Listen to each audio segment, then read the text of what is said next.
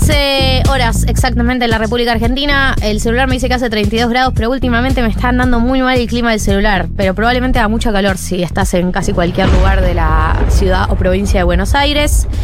Y estamos con el primer invitado del primer programa del año. Este es el primer programa del ¿Ah, año. en serio? Sí, y sos el primer invitado. Me siento importante. de sos importante. Bien, Y no tanto. sí, Lo es sabés. Pablo Monti. Bienvenido, Pablo Monti. Felicitaciones por, felicitaciones por un nuevo año entonces. Gracias. Em, Me están gustando lo- los separadores. Qué bien, me parece muy importante eso. Le regalamos Facebook a nuestros padres. Ay, me reí con lo mismo. Espectacular. Sí. ¿Quién Es los muy hace? bueno. Yes. La señora. Pero lo hicimos en grupo. Debe ser tuyo. Qué mentirosa que es. ¿Ese es mío? Sí, gracias. Bueno. Esa es la Muy del. TP que lo hiciste sola y. No, no. eh, hubo, hubo un brainstorming colectivo y se termina de afinar. Bien. eh, al final. Me importa que hagas esto porque la verdad es que, a pesar de que ahora sos una de las caras visibles de la fiesta Brecht y es un tema del que quiero hablar, vos sos una persona de radio de toda la vida. Sí, sí, to- siento que todavía lo soy. Y lo sos. Sí, sí, Eh, A Pablo Monti lo conocí porque nos hicieron una entrevista juntos en, en el diario Clarín, Sí. que se No. llamaba Los Sub-24 de la radio, Mirá. los Sub-25 de la radio. Sí, sub 25. Los Sub-25 de la radio, que teníamos 21, 22. Lo tengo guardado y mi mamá también tiene uno guardado porque viste que las madres. Claro, esa época en la que nos importaban los diarios. Exactamente. Claro, el radio, el radio, el diario salía impreso, Sí, en era su casa, importante. a, sus, a sus nietos se imprimía. eh, Llegaba a tu casa. Y vos veías tu cara. Y estábamos ahí, está Sofi Carmona. Sí, Está. No sé qué más estaba. no me acuerdo. Bueno, están algunas Se- personas. Se mantuvieron todos. Y por ahora sí. Yo Por ahora estoy sí. más afuera que adentro, pero Bueno. bueno. hasta el año pasado estuve ahí en Nacional Rock. En Nacional Rock y estabas Sí, sí, antes sí. también en Vorterix. Sí, sí. Em, yo tenía muchas ganas de invitarte, además de porque sos una persona que me cae bien. Ajá. Yo necesito que hablemos de la Breche y necesito que esta, em, produzcamos teorías. Vamos. Yo creo que tengo más respuestas que teorías, pero capaz. Es que yo quiero que vos Ah, ok, traigas ok. respuestas. Yo tengo teorías. Yo soy la que tiene las teorías. Ah, ok, ok. Vos la respuesta. Eh, Bien. este es un programa que se llama 1990, es un programa, un programa que está muy atravesado por temáticas de la generación. La fiesta Brecht es una fiesta que no sé si existe algún precedente en la Argentina de una fiesta que haya llegado a los lugares que llegó y a las dimensiones No, eh, no, que eso, tiene. No existe. eso que decís, no. Pioneros. No, no, no, no había otra. sí. La, la primera pregunta que me surge es, ¿por qué crees que sucedió con la fiesta Brecht? ¿Qué, qué, qué condiciones crees que, que se dieron para que eso se, se extendiera de la manera que se extendió? Porque la verdad es que todos los Mm. que somos contemporáneos y que la vimos crecer, eh, estamos muy sorprendidos. No pensamos que era posible que una fiesta argentina llegara a tantos lugares. Claro. Eh, para mí siempre hay mucho del lugar correcto en el momento correcto, digamos, como toda, toda la escena nacional argentina está. se, se, se hizo mundial, ¿viste? Eh, o sea, yo vengo de, estar en España, en Estados Unidos. eh, bueno, más que nada en España, digamos. eh, los headliners de los festivales son argentinos. eh, más que españoles, te diría. O sea, vas a un festival importante en España y el headliner es Duco, o es Visa, eh, o es María Becerra, bueno. Entonces, primero que nada, creo que estamos en un momento de globalización y de, y de, de, no sé, de reparación histórica, donde primero nos vinieron a invadir a nosotros y ahora nosotros estamos invadiendo. ¡Me sirve! Eh, y sí, sí, Ahora tenemos creo- una narrativa. Estamos colonizando con el arte. y sí, yo creo que sí. Campeones del mundial, ¿viste? Algo está, algo, algo pasó, creo que. Que bueno, ni hablar, eh, esto que te digo, para mí la escena eh, artística argentina se, se fue a la mierda, digamos, y la Breche como que es, es una prima de, de Duco, de Visa, eh, entonces toda esa familia que, que viajó por el mundo, bueno, la Breche era la prima. Eh, y también creo que en ese aspecto em, funcionó mucho de... A nivel, eh, bueno, obviamente estuvo la cuarentena también, que eso fue como un antes y un después, medio punto de inflexión. que de- hubo un momento de, de- de globalización también Sí. que tuvo que ver con eh, trascender fronteras por la virtualidad que estábamos viviendo. Exactamente. Un Eh, poco me pusieron de moda la, la fiesta virtual también. Exactamente. Yo creo que ahí apareció. Yo pensaba que ya todo el mundo nos conocía antes de la cuarentena. Y post cuarentena me di cuenta que no nos conocía nadie. Total. Eh, o sea, hacíamos fiestas para 10.000 personas, toda la cosa, pero después de la cuarentena apareció como, como una cosa de llegar al público de Tinelli, ¿me entendés?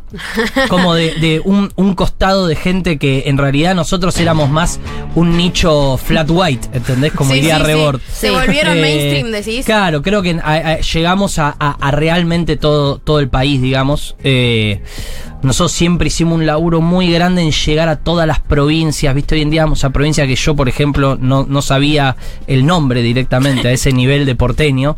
Igual creo, me animaría No, que muy sí. poca gente los conocería. De pueblos. Eh, sí, sí, lugares muy chiquitos que capaz no llega nunca a nadie.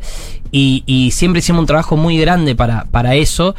Y bueno, con mucho laburo, digamos, obviamente se, se hizo conocida en todo el país, pero en la cuarentena un poco trascendió. O sea, post cuarentena salimos de Latinoamérica. eh, con un público que ya nos conocía. Eh, entonces creo que son un montonazo de factores.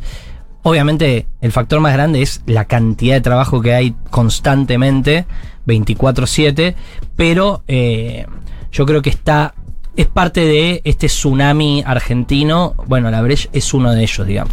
Eh, estamos hablando con Pablo Monti, que es uno de los miembros fundadores de la Fiesta Brecht. Es una persona de radio y también estás a, a cargo de la pata más eh, creativa, artística de, de la fiesta. Hmm. Eh, que eso me interesa también. Creo que eh, una de las virtudes que tiene es que tiene toda una propuesta estética que, que, Hmm. Sí. que, que también supongo que debe tener que ver con, con Louta y con, con algo de la propuesta que él también tenía. Hmm. Pero me interesa también saber qué, qué lugar le dan a eso dentro Claro. de la propuesta de la fiesta. Sí, sí. Em, claro, yo a, a nosotros muchas veces no se ríen los productores locales, ¿viste? Como el otro día estaba en, en Mute, ¿viste? Es uno de los lugares más míticos de Argentina, que queda en Mar del Plata, que es en la playita, ¿viste? y nosotros siempre pedimos ir muy temprano, tenemos que armar 11 millones de cosas, ¿viste? De escenografía. Y el productor de ahí me decía, amigo, ¿en cuál se metieron, boludo? Tipo, ¿para, para, para qué decorás tanto, me entendés? Como... Es una y fiesta, decía- pone música. Acá me decía Solomon, viste, Solomon había estado el día anterior, viste, un DJ sí, de sí. tecno muy famoso. Bueno, de tecno no hace, pero bueno, no importa, de electrónica muy famoso. Eh, amigo, Solomon la rompe con las pantallas, viste, está la Croa, la Croa es uno de los míticos tipos que hacen puesta en escena, que le hizo toda la bahía a Babasónicos, etcétera, hace siempre el escenario de mute, viste. Che, la Croa puso cinco pantallas gigantes, como usen las pantallas. Nosotros, mira, amigo, nosotros somos más como de, de la materialidad de las cosas, ¿viste? Nunca fuimos tanto de la pantalla. De las Siempre fue visuales. como algo más teatral en ese aspecto, ¿viste? Como de. Nos gusta más un telón con una textura linda que da el telón a una visual de una pantalla que capaz es, es un poco más frío. ¿Eso lo discutieron Eh, mucho o fue.? Un poco, un poco siempre estuvieron como el, el ABC siempre fue un poco el peluche rosa, Bien. viste, como el cartel ahí gigante que. eh, pero sí, sí, obviamente se va viendo, de repente capaz, yo, yo estoy como director creativo además de, de DJ, capaz un día digo, che, amo una ciudad, Brecht, y como, "Vale, tampoco inventemos cualquier cosa, viste, o sea, como la, la Brecht tiene una identidad muy, muy propia, pero con que esté bien hecha y maximizada a los números que tiene y a que vos llegues y entres por un puentecito que ya tiene todas unas arcadas de Brecht, que esté en los lugares para sacarte fotos. Digo, es 360, ¿viste? Capaz vas al baño y hay papel higiénico rosa, que son detalles que en la oscuridad capaz alguien no ve, pero estamos tratando de estar en ese nivel 360, que es muy complicado y que incluso es más caro si lo hablas en términos fríos, pero también creo que es uno de los distintivos. ¿Y cómo No, se llevan, perdón, con reinventarse? Porque una vez que la pegás también Mm. es cómodo quedarse ahí. Sí, ¿no? sí. Y tenés un estilo tan propio Mm. que también puede ser raro, como ir a otro lugar o tratar cosas nuevas. ¿Cómo lo Sí, llevan? sí. El, el tema es que en, hay, hay mucho que es. O nos vamos a otro país y ahí somos nuevos, digamos, entonces es como volver a esa vanguardia que en, en su momento pudimos ser acá en algún sector. Eh, pero después, la, la innovación muchas veces está con que de repente haces una fiesta para 15.000 personas. Entonces, cuando haces una fiesta para 15.000 personas, el árbol de cerezo que teníamos de un metro, ahora es un árbol de cerezo de 3 metros. Y ahí, aunque parezca que estás repitiendo, estás haciendo. Es más fuerte el árbol de 3 metros. Entonces, hay, hay golazos que están dentro de la misma base pero que de repente son como, viste, el Pokémon que Digi evoluciona a la tercera evolución. Es el mismo bicho, pero más grande, digamos. Habla, eh, perdón, hablabas de que la Breche eh, era como un poco prima de estos artistas nuevos, pero también fue es como la fiesta a la que ellos van, literalmente. Claro. ¿Cómo, mm, ¿Cómo se juega eso? Porque si lo pensás en términos históricos, siempre hubo fiestas a las que los artistas iban Sí. y, las, y se convertían en la fiesta. Hmm. Eh, hoy, ¿cómo, ¿cómo tratan eso? ¿Fue una estrategia de marketing o realmente la Sí, fiesta no. gustaba tanto? Yo creo que. Yo creo que en un comienzo. ¿Vos fuiste a las de Bitflow? Sí. Claro.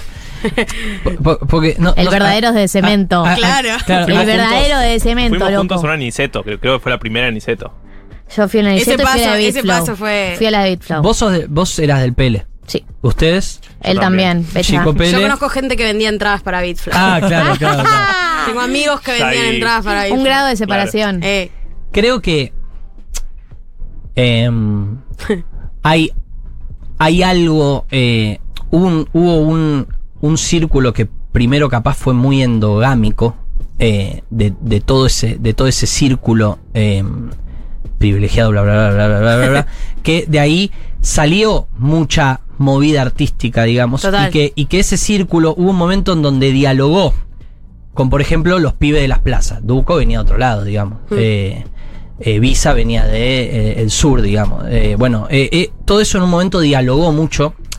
Y hubo un cruce de mundo. Paquito iba, iba al Pele, si no me equivoco, Sí, ¿viste? Como- hubo un momento donde eso se, se, se cruzó. Entonces, la Breche en Beach Flow conocías a todo el mundo. Era como ir a una fiesta Pele, eh, pero con otros aledaños de por ahí. Ahí empezaron a aparecer artistas que un poco eh, empezaron a, a- a- a dialogar, lo- ambos empezaron a dialogar con mundos que, que, que eran distintos y capaz un artista de repente se encontraba con un streamer o en su momento un youtuber, digamos, porque Mm. no eran streamer, digamos. Eh, y, y la realidad es que lo primero que sucedió es que pasó muy, eh, bueno, siempre en realidad, siempre fue muy orgánico eh, la llegada de artistas que, yo qué sé, Ponce, ¿viste Ponce? Que, Sí. que Ponce es como el que el, el PR de, de toda la cuestión, el- uno de los grandes orquestadores de toda esta movida. Venía y me decía, che, boludo, hoy viene Lit Kila. Yo no sabía quién era Lit Kila.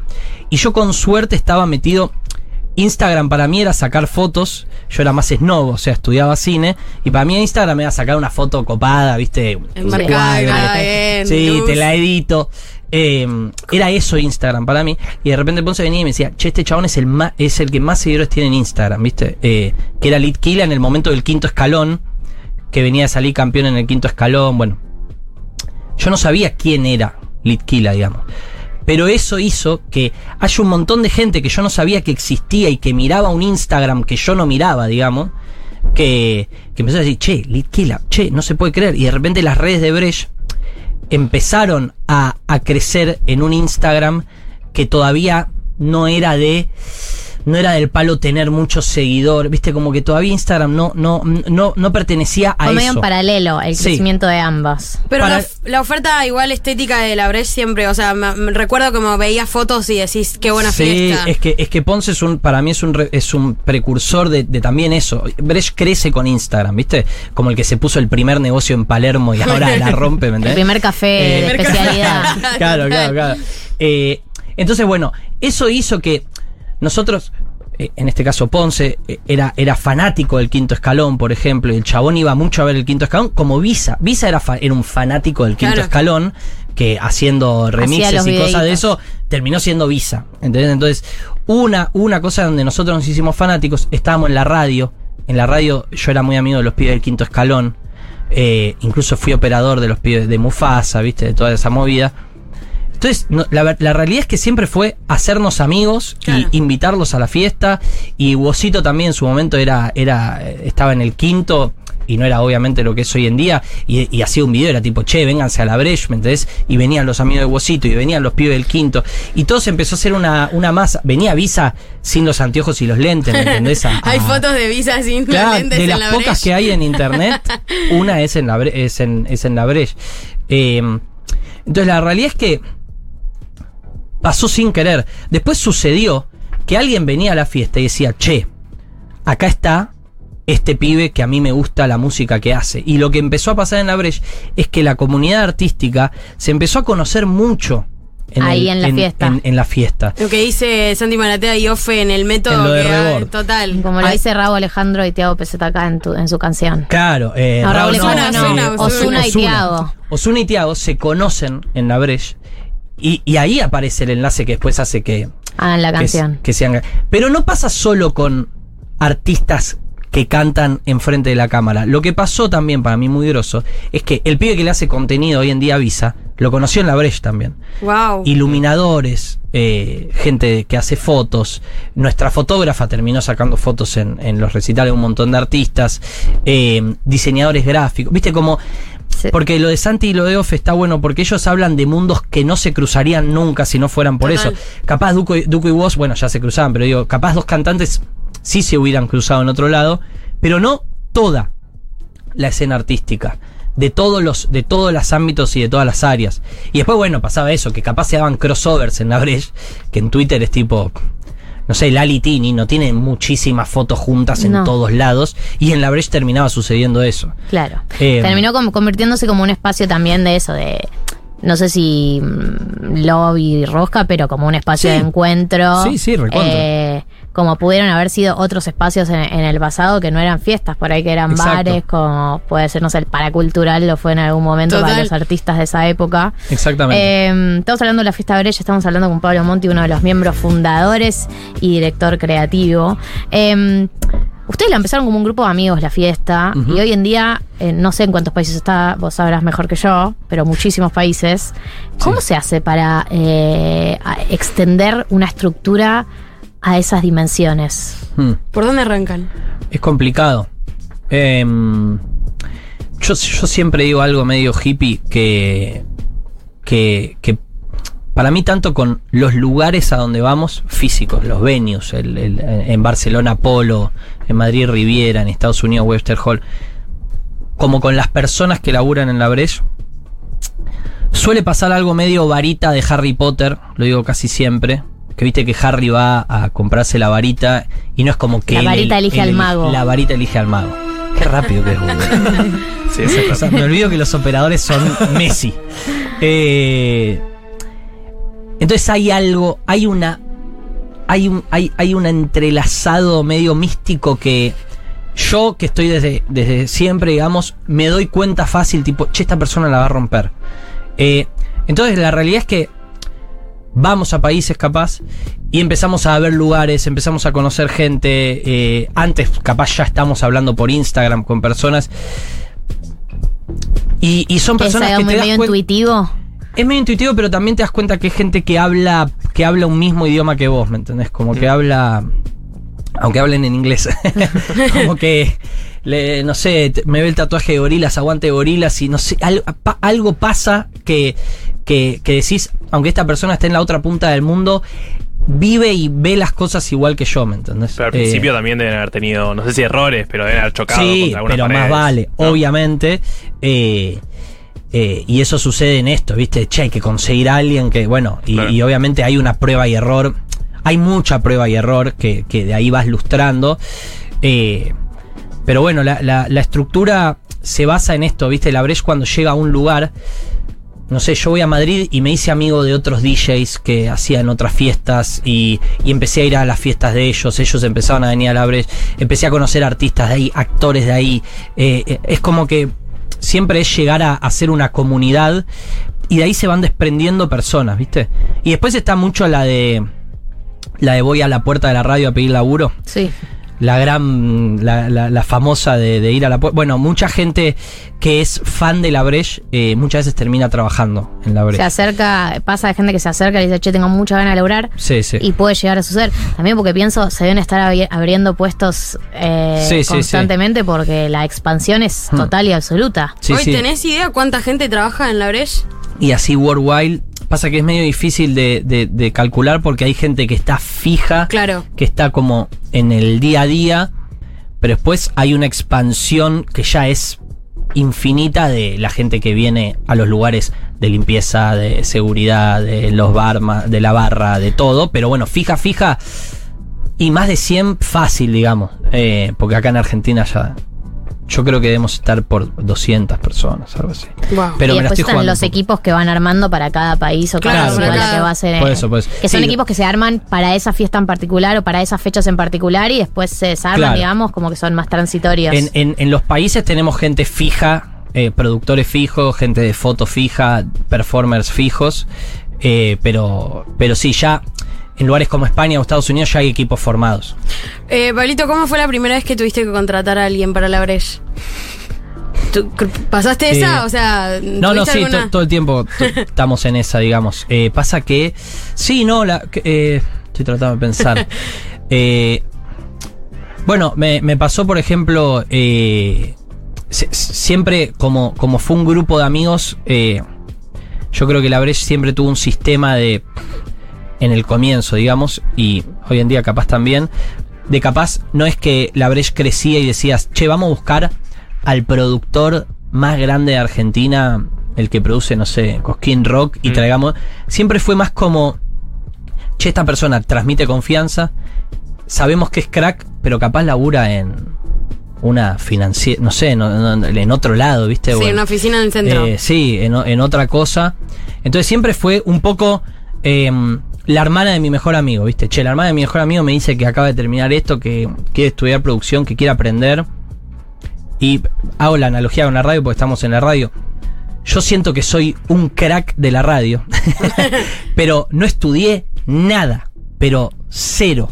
Em, y, y como en Vorterix fui, no, bueno, operador no, pero fui operador de cámaras, redactaba, hacía esto, hacía lo otro. Es como que la radio per se fue una carrera, digamos. Claro. sí, sí, obvio, el La Breche, hacer, el oficio. la Breche para mucha gente funciona de carrera. Empiezan sin ser productores y terminan siendo productores increíbles que manejan a 200.000 personas. Em, tengo una última pregunta que tiene que ver con. Están parados en un lugar de eh, muy contundente, mucho éxito, expansión sin fin. ¿Con qué se sueñan estando en un lugar donde estás? ¿Con, con qué soñas en este momento como, Em, como fiesta? No, yo Con yo- sostener esto la, la mayor cantidad de tiempo. no. No, por ahí Tengo es- planes. Mi sueño es sostener esto la mayor cantidad Sí, de tiempo que se pueda. Mi sueño es mutar, migrar, no sé. No, no.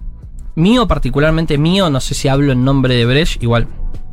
Supongo que sí. Bueno, cuando fui a tu programa con Jesse, fue gracioso eso, te lo conté. Sí, porque nos dijiste que querías hacer la fiesta en Japón. Claro, yo quería hacer la fiesta en Japón y estaba escuchando la esposa del embajador de No lo Japón. puedo creer. Eh, Fue re groso, ¿eh?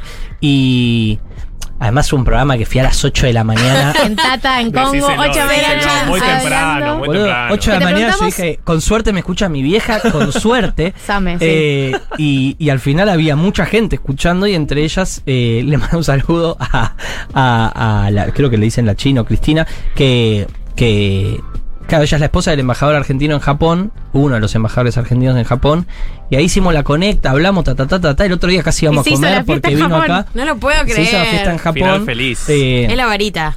que muchas veces la gente dice, no, porque los contactos. Bueno, la verdad es que a veces es parte de los contactos, pero a veces, muchas veces pasan cosas así milagrosas. Eh, pero bueno, pará, entonces, volviendo. Sueños. Yo lo que creo que, que va a pasar, como siempre dijimos del día uno de la fiesta más linda del mundo, y eso, es que como vos, como todo el mundo en, me la juego que vas a cualquier parte del mundo y decís, che, Tomorrowland, y todo el mundo conoce Tomorrowland, eh, yo creo que la Breche va a ser la fiesta latina represent eh, más eh, como más como sinónimo en el mundo digamos como Claro. fiesta latina Breche ¿me entendés?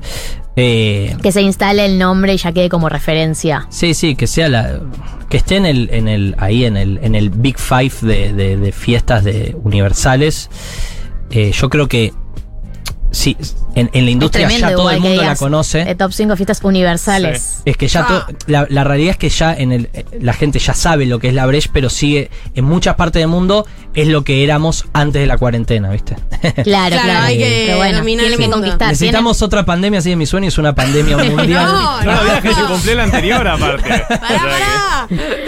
Eh, no, está muy bien. Es una. Es tremendo igual que Mm. estés soñando con una cosa así. Eh, es tremendo, la verdad. Eh, Me gusta. Yo tengo una pregunta tipo juego. Porque sé que pasaron música para Messi. O sea, hiciste bailar a Messi, eso Sí, es un sí, sí. montón. eh, si tuvieras que hacer bailar al señor Lionel Scaloni. ¿qué tema le pasarías? Eh, eh, ¿Pujato no es en Santa Fe? Sí, O, sí, sí, ¿no? Sí, sí, Santa. Fe, Santa Fe. Y yo sé que a ellos les gusta la medio las cumbiardas, pero la, la- como, como si te dijera mentirosa. Sí. eh, Leonel, Leo Eh, Mattioli, por sí, ahí. Sí, sí, Eh, yo creo que iría por esos lados. Bien. Eh, a Leo le volvió loco con Anto, ella me levantó, ponele igual. No. Eh, pero bueno, son, ge- son, son- sí, muy sí, bien. sí, sí. Son generaciones distintas. eh, Claro, total. pero, pero sí, a, a Scaloni iría medio por ese Irías lado. por Probaría. Igual, la Breche, viste, es una fiesta que de repente eh, pasa Charlie García, ¿entendés? Claro. Mm. Entonces, lo probaría un poco a Scaloni. de- de- iría viendo que. Lo medirías un poquito a ver con qué se levanta. Sí. Y ahí se te Sí, escapa sí. la mirada. ¿Vas a ese? En ese tipo de fiestas. Y no me voy a hacer el canchero, la verdad. Yo ponía un tema y veía si reaccionaban. Ay, y veía. Obvio. eh, No podía evitarlo. Obvio. Eh, pero sí. Midiendo todas las decisiones en función de Leo y Sí. Anto. Lógico. ¿Alguna vez te miró y te dijo, eh, buen tema? No, no, Leo no, pero, pero sí me pasó con Bad Bunny que, que, que vino a, a media hora de que termine la fiesta, de repente fue, che, llega Bad Y viste, y ahí no hice el cierre de siempre, agarré y empecé a poner música puertorriqueña, no puertorriqueña, pero viste, dembow, que acá no se escucha tanto. Y no sé, me la jugué y puse suave de calle 13, Oh. que es un tema que tenés que conocer calle 13. Es conocido, pero no suena. Y se volvió loco, viste, se volvió loco con un tema de Bad Gyal, no sé, y son cosas que, que te llevas a la tumba. difícil musicalizarlo en una fiesta Sí. de Bad Bunny, por favor. Ay, Muy Dios. difícil, pero fui a esto, ¿viste? Fui a Puerto Rico. Hay una piba que se llama Young Miko que va a venir ahora al Lola Palusa. Ay, qué buena que es, la amo. Esa mina es una bestia. Y le puse un tema a Young Miko y se volvió loco. Tego Calderón, ¿viste? Fui a lo más Bien. OG que sabía que iba a funcionar. Espectacular, boludo. Sí, sí, Qué sí, difícil sí. igual. qué No, muy difícil. Eso a mí me pone muy nervioso. ¿Alguien a quien más quieras hacer bailar? Eh, no, ahora justo ayer eh, estoy muy con Last of Us y Mandalorian y toda la movida y ahora eh, la- las entradas en Chile se agotaron en literalmente 6 minutos y yo quiero que venga Pedrito Pascal. Bueno. Uy, está No en Los estamos muy Ángeles. lejos. Está en Los Ángeles, bueno, ahora vamos a hacer- separación de Bueno, Pedro Pascal. Acá tenés, ¿Sí? acá, acá te llevas otro contacto. Vamos. ¿Por qué? Porque, Porque su, ella en viola... 1985. Claro. ¿Viste Ah, a Argentina? claro. No es Ahí el mismo va. pelo, pero es la misma persona. Ahí va, ahí va, ahí ahí persona. ahí. Bueno, la, eh, compartió una historia muy linda, eh, un- no, un posteo con... Sí, un, eh, foto en el feed. Foto en el feed, reivindicando también a las abuelas y madre de plaza de Mayo, porque él es exiliado de Sí, Chile sí, sí, durante la dictadura eh, y está presentando la peli en Los Ángeles también ahí. Ah, increíble. Sí, está a un, un grado de separación. Increíble. Hacemos ahora en 10 días en Los Ángeles. Voy a ver si sí hay.